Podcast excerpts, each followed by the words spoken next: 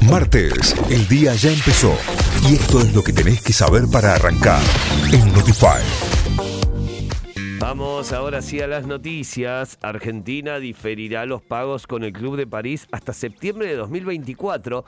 El gobierno llegó a un acuerdo con el Club de París para diferir los pagos de deuda hasta el 30 de septiembre de 2024, mientras se avanza en un entendimiento en el que se incluyan nuevas condiciones de tasas de interés, plazo e incorporaciones de los 430 millones de dólares ya abonados en dos pagos, en febrero de 2022 y en julio de 2021.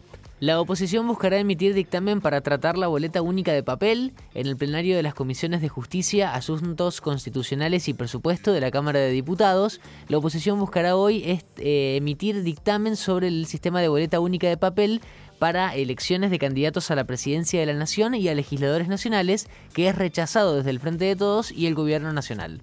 Cada año hay 44.851 muertes en Argentina relacionadas con el consumo de tabaco. La Federación Argentina de Cardiología, en relación al Día Mundial sin Tabaco, informó que 44.851 personas mueren cada año en el país eh, por trastornos cardiovasculares relacionados con el consumo de tabaco y que el 22,2% de la población adulta consume tabaco una de las cifras más altas en la región. Presentaron proyecto de alivio fiscal para autónomos y monotributistas. El presidente de la Cámara de Diputados, Sergio Massa, junto a otros legisladores oficialistas y opositores, presentó la iniciativa que apunta a que un porcentaje similar al 29,1% de suba que registraron en el primer semestre de este año las jubilaciones y demás prestaciones que paga la ANSES se utilice para actualizar las escalas de facturación de las distintas categorías del monotributo desde el primero de julio de 2022.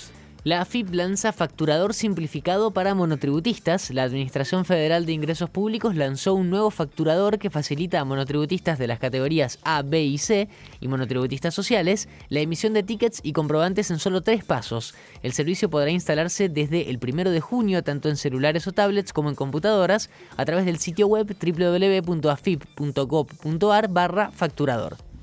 Fechas confirmadas para los octavos de final de la Copa Libertadores. Talleres recibirá a Colón el miércoles 29 de junio desde las 19.30 horas en el estadio Mario Alberto Kempes en el partido de ida de los octavos de final. La revancha será en Santa Fe el 6 de julio. Además, Boca Corinthians jugarán el 28 de junio y el 5 de julio respectivamente.